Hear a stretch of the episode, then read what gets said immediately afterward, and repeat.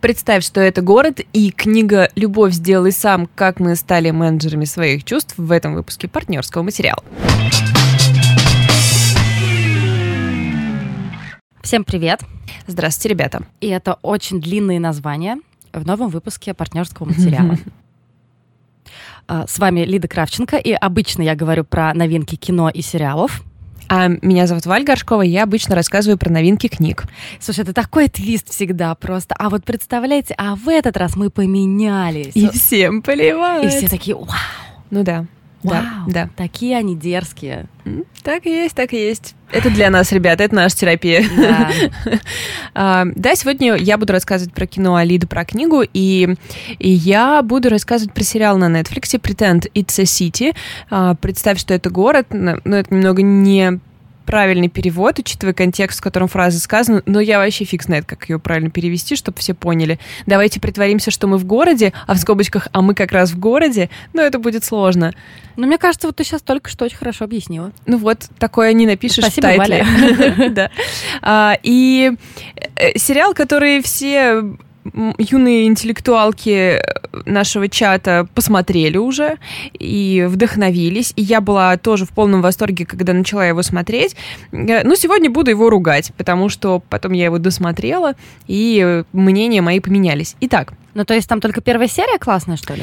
Ну, нет. Классно, когда ты смотришь редко и по чуть-чуть. И, возможно, если бы это была Э, не знаю, если бы это был подкаст, все было бы иначе, но я давайте начну да, с хорошо, самого расскажи начала. Мне все, расскажи мне Хорошо, все. представьте, что это город, это сериал Мартина Скорсезе. В главной роли в нем Фран Лебовец, который играет Фран Лебовец. По структуре это э, 30-минутные нарезки их разговоров друг с другом и выступлений Фран в разных местах, э, в разных ТВ-шоу. И также самое лучшее, наверное, что есть в сериале, это прогулки Фран по Нью-Йорку, где она идет э, такая э, ворчливая женщина, очень недовольная, стильная, очень, очень стильная. стильная э, да, по разным нью-йоркским местам. И одна вещь, которую я хочу сказать, прежде чем я перейду к сути, вообще ты знал, что Мартин Скорсезе такой э, смешливый человек?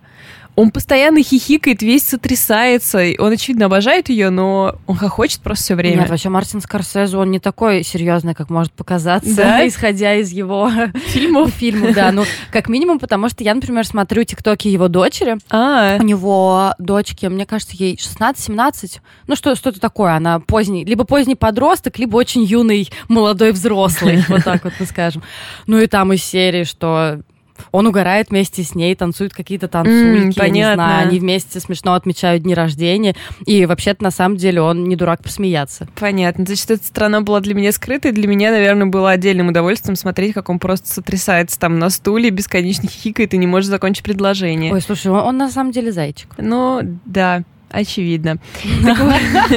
Господи, я только что назвала Мартина Скорсезе зайчиком. Ну ладно, в нашей рассылке патроном я написала, что Дэвид Линч наш любимый дед, так что терять. А, Фран, наверное, нужно поговорить о ней. Как бы ей уже миллиард лет, и как бы по большому счету мы смотрим крупным планом на старую женщину, которая просто рассказывает шутки. А, и ее карьера, если то есть для Нью-Йорка она абсолютно культовая фигура, но я не уверена, что я могу даже привести аналогию. Хм, Татьяна Толстая. Извините, что этот облик Но вашей... если этой аналогии нет, то, может быть, мы должны ее создать? А. Нет, мы уже опоздали, да? Опоздали, опоздали, да. А, у нее есть как бы репутация или такой референ, типа писатель, который ничего не пишет. То есть она написала два сборника эссе в типа 70-е и 80-е годы, и по большому счету это были такие ее э, заметки о Нью-Йорке, о его жителях и в первую очередь о ней самой. Все остальное, то есть она, по всей видимости, зарабатывает публичными выступлениями, и люди платят за то, чтобы просто посидеть и два часа на нее посмотреть. В каком-то смысле, ну, наверное, можно было бы сказать, что она стендап-комик, но... Ну, вообще, да. Как будто бы и не совсем, либо она себя так не позиционирует, то есть просто умная тетка с хорошим чувством юмора. Вау, посмотрите. Вот ее карьера, работа. Купите билет на то, чтобы посмотреть на умную женщину с чувством юмора. Так и ну, есть. слушай, я когда читала ревью, э, меня немножко раздражало, что вообще из ревью в ревью качует вот это вот, «А, пожалуй, самая остроумная женщина Нью-Йорка. И я прям... Ну да, э, у нее есть вот этот вот действительно образ, что она такой, типа, кристаллизованный нью-йоркец. Житель Нью-Йорка. Спасибо. И то есть вот такие они нью-йоркцы. Ох, нью-йоркцы мои, нью-йоркцы. И она, конечно же, из этого берет максимум. Фран также известна тем, что она у нее нет интернета, нет а, смартфона, у нее есть только установленный дома телефон и адрес, все, она не- даже не пользуется компьютером. И вот я думаю, что если бы у нее был твиттер, но она была бы типа 100 тысячницей, и этого фильма бы никогда не было. Потому что в какой-то момент, а, особенно если вы смотрели, как я за поем, ты просто понимаешь, что ты слушаешь чужой твиттер. И ты просто такой, блин, ну это реально очень умный и веселый человек, но это просто очень много нытья. И она абсолютный профессионал в нытье, и это ее словечко в том числе, и она об этом э, и шутит в фильме, и она об этом говорила в своих интервью, когда, например, там речь была про роман, что, типа, я собираюсь некоторое время поныть про то, что я пишу роман, и никогда не написать его. Слушай, но с другой стороны, мне кажется, что, может быть, у Мартина Скорсезе тоже нету твиттера, и он просто не знает, что к 2021 году мы все специалисты по нытью. О себе. Да. Как бы да. То есть вот есть такой момент, что в самом начале там было несколько таких очень богатых серий, когда она вспоминает а, джазовых музыкантов, с которыми она была знакома, какие-то нью-йоркские места ее молодости, где все тусовались и все прочее. Ну, то есть она же была... а, ну, как бы, Но она, по сути, Работала у Энди тусовщица. Уорхола, да, тусовалась а, с а, джазовыми музыкантами, классными людьми, она всех знала и все проще. То есть, да, она а, тусовщик и абсолютный символ эпохи, то есть такая независимая женщина, которая любит покурить и почитать, и поболтать, и посмеяться, и ко всему относится с большой долей сарказма. Ты знаешь, у меня такое, прежде чем ты начала окончательно его разносить, у меня а, ощущение, что я знаю, как э, родилась идея для этого проекта. А, забыл, к сожалению, имя дочери Мартина Скорсезе. У него такое какое-то имя у него красивое, итальянское. Ну, сори, не. Сори, дочь Мартина Скорсезе, не суть. Я представляю, что, например, там при- дочь Мартина Скорсезе приводит каких-нибудь своих подружек, они сидят вместе в гостиной, что-нибудь прикольное делают. Приходит Мартин такой, эй, девчонки там, а вот я тут с Фран, и все, кроме его дочери, которая, очевидно, знакома с ней, такие, типа, кто, чё? И он такой, «А, вы что? То есть современное поколение не знает, кто такая Фран Лейбовиц. И все такие, ну, конечно, нет. У нее же нету ни Твиттера, ни Инстаграма, ни ТикТока. И он такой, да как же мне вам про нее рассказать? Она же такая классная. А он, судя по всему, реально от нее уже всю О, жизнь в абсолютном в восторге. восторге. И он такой, ну ладно, я сниму сериал для Netflix. Как Ну. ты считаешь, это состоятельная теория? Абсолютно, я уверена, что именно так и было. Возможно, он просто такой, типа, у меня как раз есть окошко в Нетфликсе, Фран, не хочешь? э?» А он же про нее снимал уже в одиннадцатом году, что ли, э, про публичные выступления Мгм. у него был какой-то фильм. А, Ну, то есть, нет, понимаете как? Это очень смешно. И сидят это трясутся, умно. довольные друг другом. Да, да, да. У нее еще такая, знаешь, э, Просто, понимаете, это нельзя смотреть за поем. Вот, наверное, главный какой э, мой урок, который я из этого выношу. Потому что она шутит, и такая типа... э, в скобочках Валя внимательно смотрит на Лиду в ожидании реакции. То есть она как будто бы очень в образе и уже настолько осознает этот свой образ, что в какой-то момент ты уже начинаешь его видеть, и искренность какая-то из этого пропадает, и ты уже Это такой... как когда «О-о». человек знает, что он обаятельный. Да-да-да, именно так. То есть она типа это. шутит и такая смотрит на тебя и такой, ну, смейся, или что, я должна продолжать, или что? Слушай, да кучу, кучу где писали о том, что это, вот как ты сказала, готовый подкаст. Ну да, о том, наверное. что слушать это сериями, это прям вот э, идеально. Нет, Да. конечно, я не говорю о том, что как бы смотреть на нее тоже наверняка приятно, и это спокойное, приятное зрелище. Но вот э, многие говорят, что как формат подкаста это было бы идеально. Я тоже так считаю, и, конечно, э, наверное, это невозможно было бы сделать форматом подкаста с Мартином Скорсезе, которого киноцитаты или какие-то...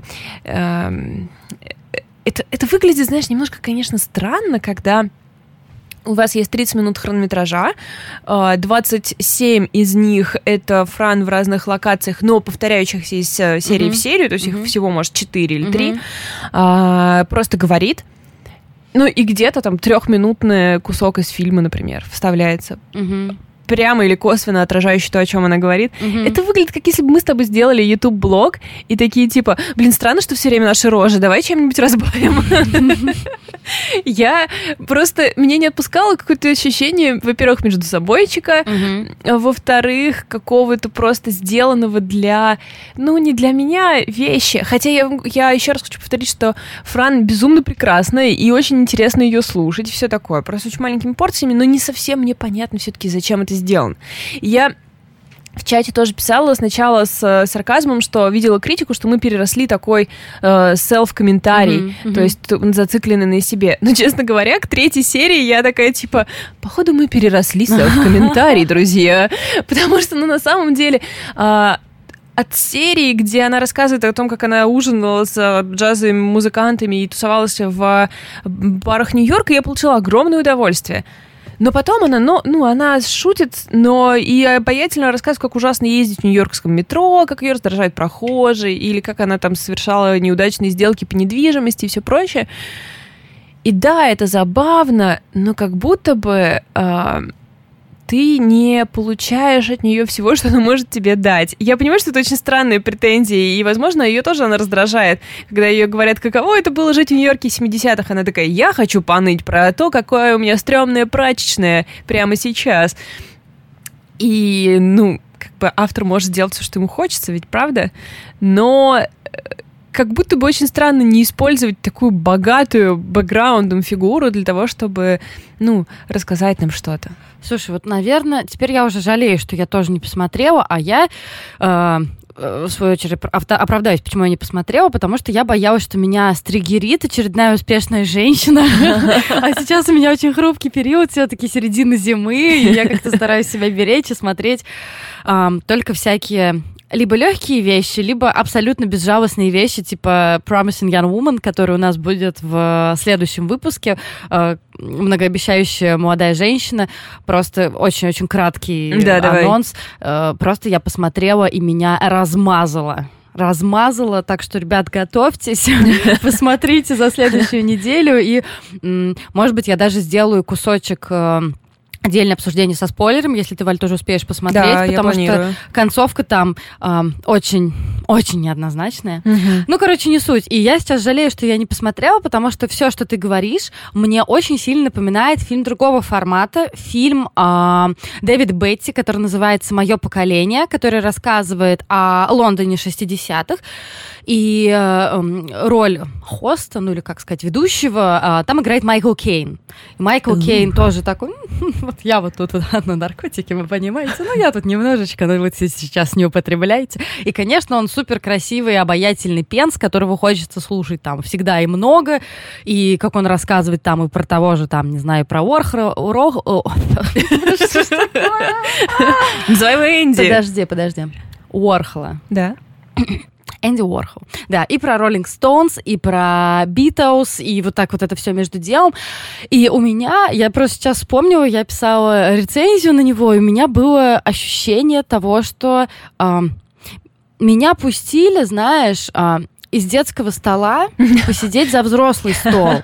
Но все взрослые в этот момент, вроде как ты такой, я послушаю сейчас взрослые разговоры, но при этом все взрослые понимают, что ребенок тут сидит. Mm. И поэтому супер откровенным на 100% ты быть не можешь. И поэтому тебе выдают какие-то facts, да, но это не вот тебе какая-то супер, э, супер, супер выворачивающая наизнанку вещь, что-то, что может тебя как-то, ну, а, преобразить твое понимание той эпохи, да, но это вообще в целом многие такие вот э, документалки про эпохи, они многим этим грешат, но вот судя по тому, что ты говоришь, там есть такое, что вот у нее есть какая-то привычная проторенная дорожка, да, ей еще что-то, то есть, э, ну, вот эти вот шарманки про mm-hmm. нытье, mm-hmm. э, там, вот мы так здорово с Ворхолом тут сидели, uh-huh. а, а вот тут джазовые музыканты, но вот чего-то прям вот какой-то сути, как я понимаю, ее тоже не хватило. Абсолютно нет, ее вообще нет. Ты прям ты не можешь ничего как бы почерпнуть. Ну, безусловно, нет, в смысле, ты можешь почерпнуть... Э, что Фран классная. Что Фран классная, да. То есть, и, и на самом деле, я думаю, что внутренний монолог у многих из нас именно так и выглядит. Может, чуть менее смешной в, в силу таланта просто ее, но э, как будто бы ты просто в чужой э, голове. Что меня успокоило... А, значит, а, я тоже писала в чате, типа, что это за карьера? Две книжки ты написал, и потом как бы живешь припеваючи, привилегированный житель Нью-Йорка. Я типа тоже так хочу. А, славишься только своей головой. Вот это прекрасно просто. А, к счастью, она немного меня притормозила. Она рассказывает о том, что а, она ей жизненно необходимо выиграть в лотерею, и ее там э, решения по недвижимости были ошибочными часто и все такое. Вот она значит, рассказывает, как она покупала квартиру. И я думаю, ну да, ты купила квартиру, которую ты не можешь себе позволить. Ну, ты типа стараешься, много работаешь, все прочее. Но в самом конце серии она такая, ну, это делает меня американкой, то, что я покупаю квартиру в 200 квадратных метров в центре Нью-Йорка, которую не могу себе позволить. И тут мое пролетарское нутро просто такое, ты купи 100,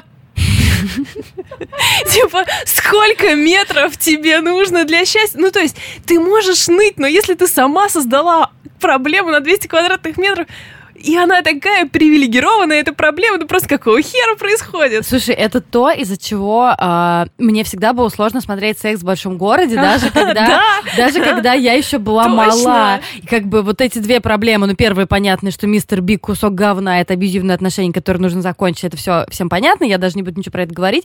Но второе, всегда, когда Кэрри говорила что-то типа, ой, я пойду себе куплю туфли и не знаю, на что я буду жить, я всегда такая, так не покупайте туфли. Да. Типа, в чем твоя проблема просто? Да. Господи. Это всегда меня очень сильно... Типа, как у вас есть деньги на то, чтобы просто жить этой жизнью? Единственная женщина, насчет которой я не сомневалась, Саманты, э, поскольку у нее была, очевидно, хорошая работа.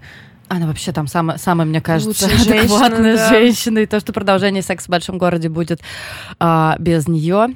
Скорее всего, я вот думаю, если они убили мистера Бига, то, наверное, ее они тоже убьют. У Саманты же был рак, рак у героини, да. да. Но мне кажется, это больше говорит о, актрисе, которая, ну, приняла абсолютно правильное решение, не но не, у них там даже не в этом дело, у них супер файт. Э, да, Минутка да. сплетника. Это факт известный, но я к тому, что, слушай, ну мне кажется, любой, ну как бы, часто некоторые чеки могут помирить э, людей, особенно если не хотят продолжить. Но, в общем, если она решила не принимать участие, то это, пожалуй, плюс.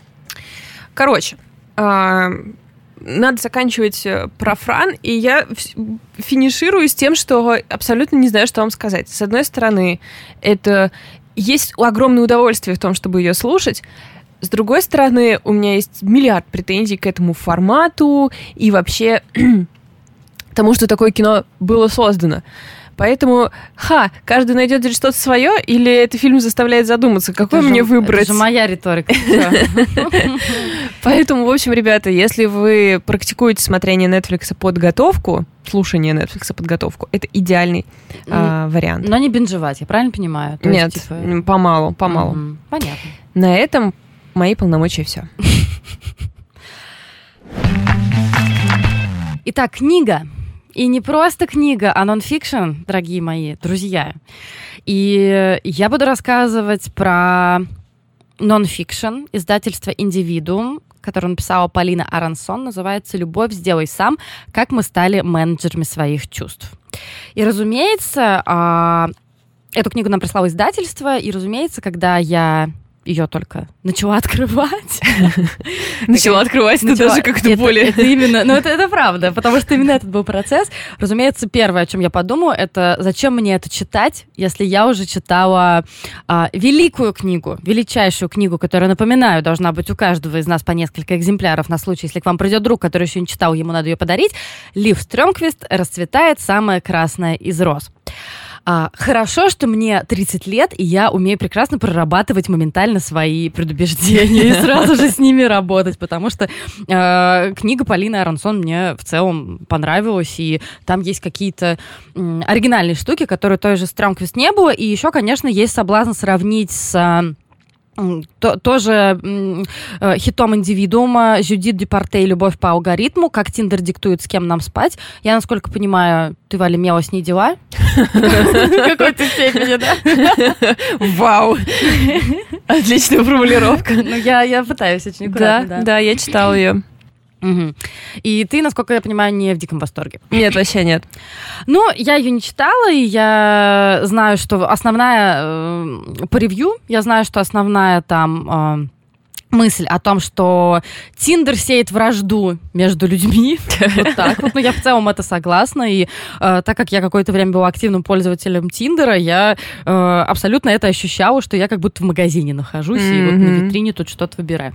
Да, в то время как выбирали тебя. О, то время, как выбирали тебя. Окей, ну давайте поговорим про книгу «Любовь сделай сам». А, что же нам рассказывает Полина Арансон, журналистка и социолог?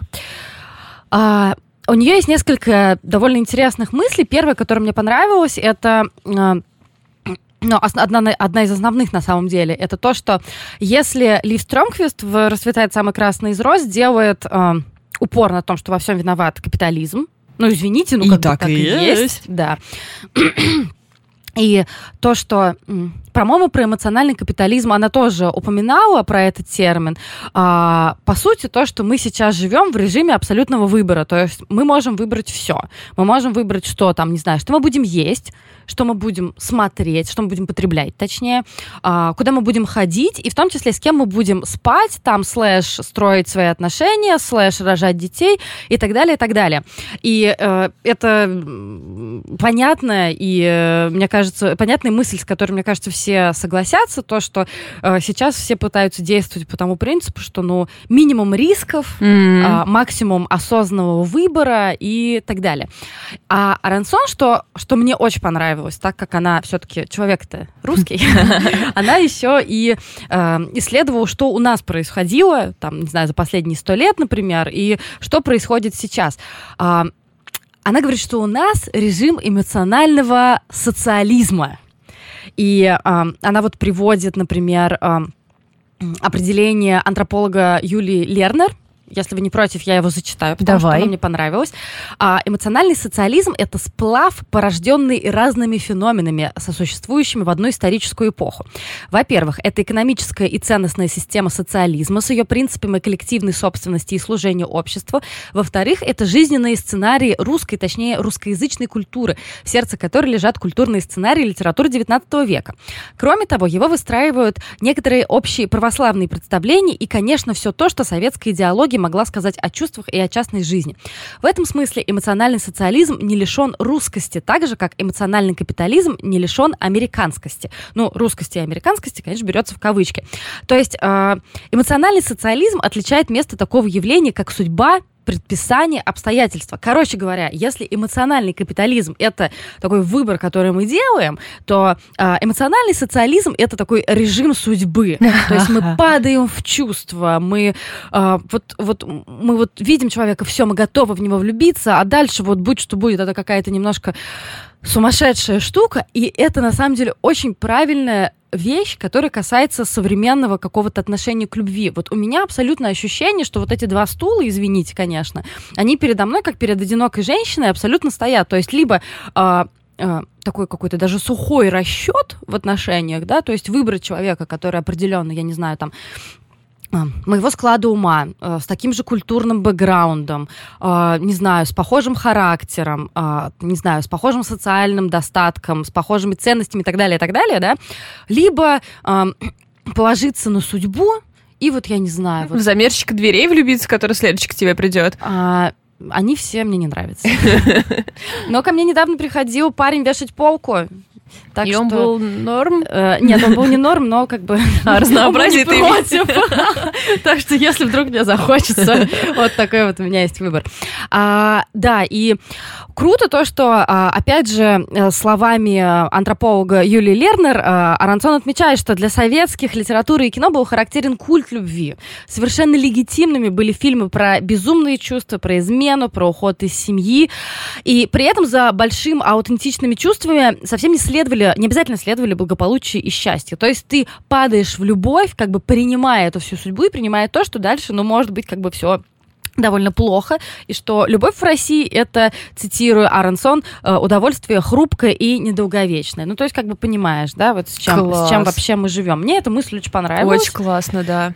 Русский тейк вообще необходим был в этом вопросе, потому что да. было какое-то ощущение от Стрёмквист, да. что, ну, хотя она и не американка, но было такое ощущение, что, блин, у нас все немножко по-другому. Это вот про эмоциональный капитализм именно, да. У нас вот как раз вот именно э, все-таки политическое направление, точнее, ну, да, политическое направление, в котором мы долго жили, почти сто лет, это все равно влияет. Вот это основной тезис, я на этом остановлюсь, чтобы вам такую удочку забросить, э, потому что я конечно, все равно жалела, что книжка небольшая, вот mm-hmm, как Валя может mm-hmm. увидеть, что это там буквально покет.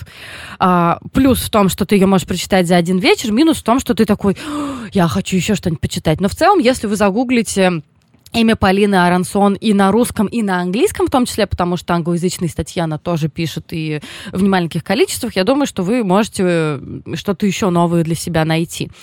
А, мысль номер два, которую я хотела бы высказать, и которая мне очень понравилась, это то, что я не помню, мне кажется, что у Стрёмквиста это тоже было, но опять же э, мимоходом это то, как сейчас стигматизируются страдания. Mm-hmm. Это абсолютно моя тема, то, о чем я очень много думала.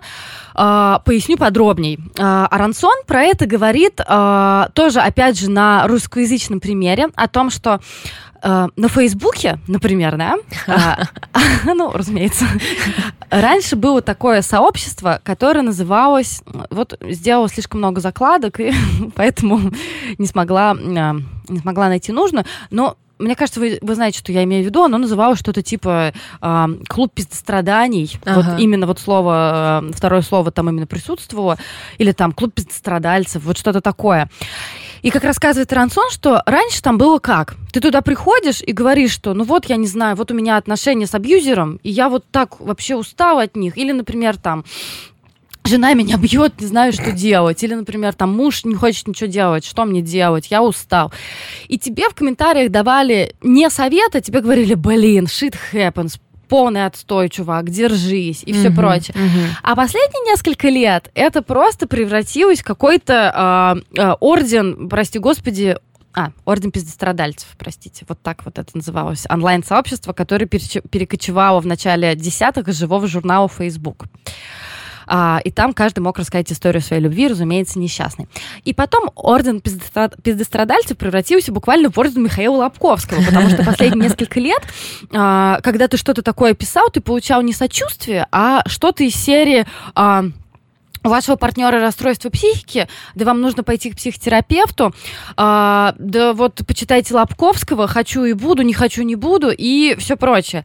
И ты знаешь, я очень долго про это думала, когда э, минутка личной информации, наверное, никого не нужно, но как бы как пример, да, э, когда в весной прошлого года у меня произошел болезненный разрыв со своим женихом перед свадьбой, я очень много про это думала, потому что большое довольно количество приятных, милых людей, которые хотели как лучше, а, на протяжении долгого времени говорили мне, ну ты вот до сих пор, до сих пор страдаешь, да? До сих пор как-то. А вот давай подумаем, почему ты до сих пор страдаешь. И, или, например, ну давай подумаем, почему ты вот выбрала такого человека. Ну вот что, ну как бы, ну вот почему так, почему у тебя не складывается. И все эти люди были приятные, хорошие, милые. Или, например, когда мне просто, я писала какой-то своей подруге или другу, мне просто хотелось поныть, я получала ответ, ну так терапевту записалась. И я поняла, что вот это... Я, кстати, сама раньше была грешна таким, что вот запишись к психотерапевту. Я поняла, что вот это сходи к психотерапевту, это новое отвали. Да, Абсолютно. А мне-то хотелось просто иметь возможность поныть. И как будто бы, и как будто бы вот эта эпоха а, выбора, выбора, она распространяется еще на то, чтобы страдать или не страдать.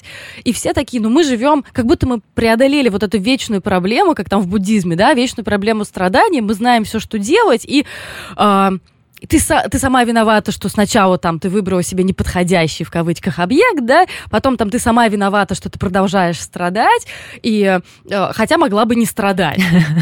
И как бы я как человек, который довольно эмоциональный, как сейчас любят говорить, подвижной психикой, я не то что люблю страдать, но я подвержена долгой рефлексии, да, то есть э, я могу долго переживать из-за вещей, которые людям, кажется, не стоит такого временного отрезка переживаний, да. Да, но мне и кажется, как бы... знаешь, по любым э, оценкам ребенком, то из чего ты переживал, стоило довольно долгого отрезка. Ну, как бы да. И э, я не, не хочу сейчас никого обвинить там, каких-то моих друзей, которые слушают там этот выпуск, но я очень часто сталкиваюсь с тем, что э, многие вот с этой риторикой из серии, что э, тебя не специально, но тебя как будто, тебе как будто намекают, что ты сам виноват в том, что ты страдаешь, да. что это твой выбор. Что ты не исцелился. Что ты не исцелился, а хотя ты должен был.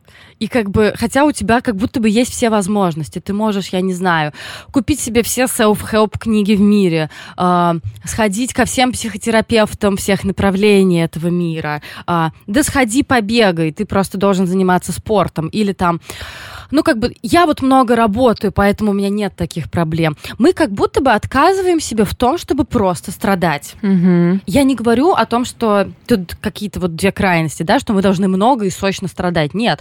Но есть какие-то моменты, которые мы как, как будто мы отказываем себе в том, что у нас есть право переживать, что у нас есть право из-за того, что у нас не сложились отношения, что мы можем говорить, что у нас отношения не сложились не потому, что, а, мы выбрали кого-то не того, мы выбрали, да, не из-за того, что, б, там, мы как-то себя неправильно вели, что мы как-то это неправильно переживаем, а просто потому, что shit happens, и просто потому, что люди были неподходящими друг другу, как бы. И поэтому мы можем переживать просто по факту того, что произошла какая-то, ну, грустная вещь. Да, конечно. Мы как будто лишились все сочувствия друг другу. И я сейчас, э, я признаю, что я, может быть, вот то, что со мной вот происходило, это была мне месть за счет того, что я как бы несколько лет назад вот стала вот этим адептом психотерапии и довольно часто говорю своим друзьям, сходи к психотерапевту. И наверняка они так же, как и я, просто имели в виду, что я знаю, что тебе может стать легче, вот сделай вот это, да.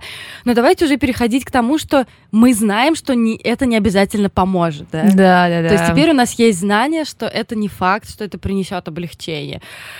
И как бы, слушай, походу мне все-таки надо записывать свой self-help подкаст, а то меня это понесло. Ну, в общем, да, и вот эта стигматизация момента страданий, она у Арансон тоже была, тоже очень круто показана, и я абсолютно с ней согласна. Буквально вот я на каждом моменте такая, знаешь, спрыгивала на кровати, такая, черт подери, да, да, да, да.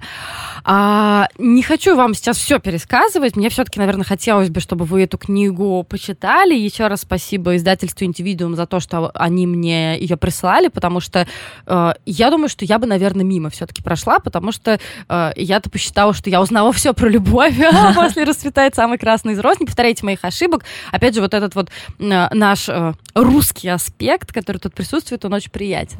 Я хотела сказать, что мы можем какому-то одному человеку помочь э, прочитать эту книгу и отправить ему экземпляр, потому что у меня же тоже он есть.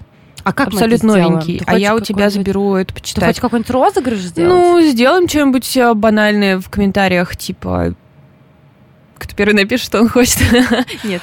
Да, слушайте, давайте на самом деле так сделаем. А, в Телеграме или в Инстаграме? Давай в Инстаграме. В Инстаграме, наверное, да. Давайте сделаем так. Мы не будем анонсировать этот конкурс в Инстаграме. Да, точно. А, а просто, если вы дослушали до этого момента, если вы хотите, э, чтобы мы вам подарили эту книжку, напишите какой-нибудь комментарий в духе «Я хочу книжку» или в духе «Мне интересно почитать», ну, чтобы мы поняли, что вы поняли, и мы потом рандомайзером выберем. Да, из этих комментариев. да, из этих трех комментариев. Да, да, да. И вам ее отправим, да. Да, отличная идея. Сделано сделано. Напоследок хотела сказать... Э, для тех, кто не планирует читать, или для тех, кто, кому кажется, что это слишком мрачная книга и что она не приносит нам никакого облегчения, э, вы скажете, что Полина нам предлагает вообще? Я так Полина, да, как кстати, будто она подруга где, побе- моя. где победа? Ну, хотел, хотелось бы, хотелось бы, конечно, подружиться с Полиной Аронсон. Мне кажется, она очень классная.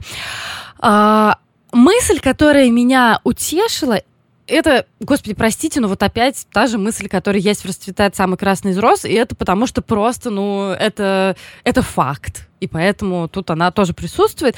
О том, что э, давайте заботиться друг о друге, и давайте заботиться о себе. Я вот зачитаю последний кусочек, который я выделила, который мне очень понравился.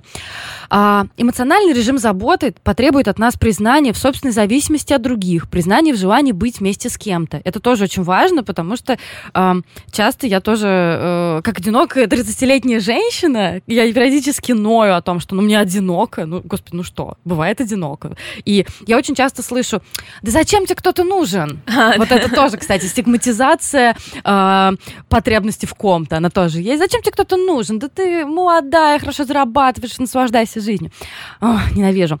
А, чувство юмора поможет нам принять те иногда абсурдные способы, которые, способы, которыми мы пытаемся это желание удовлетворить. Кроме того, в режиме заботы любовь, неразделенная или несчастная, не будет считаться ошибкой или признаком нездоровой психики. Мы будем относиться к ней с уважением, ведь кто, э, как не она, напоминает нам о противоречивой природе человеческой личности.